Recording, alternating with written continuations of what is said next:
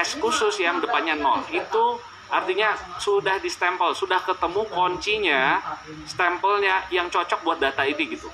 Jadi kalau datanya beda lagi ya nonsnya beda lagi untuk menghasilkan depannya nol gitu.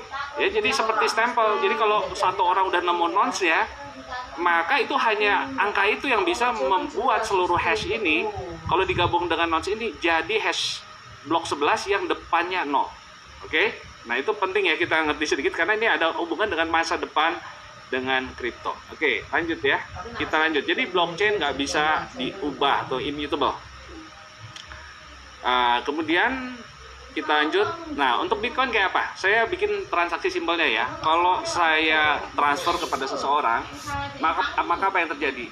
Transaksi tersebut di broadcast ke banyak nodes ya, ke banyak komputer, ke banyak uh, partisipan dari network Bitcoin ini.